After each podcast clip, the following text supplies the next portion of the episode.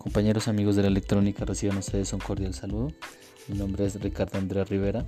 pertenezco a la carrera de Ingeniería Electrónica y en este momento, correspondiente a la materia de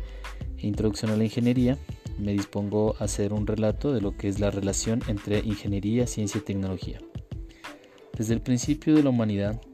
siempre ha existido una relación entre la ingeniería, ciencia y tecnología a diferentes escalas y que con el pasar del tiempo los avances del conocimiento se han incrementado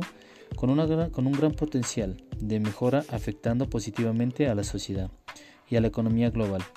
Esto nos lleva a decir, con la experiencia a través de los años, que es impensable desligar el desarrollo socioeconómico y cultural de los avances de ciencia y tecnología o de su aplicación para la solución de problemas.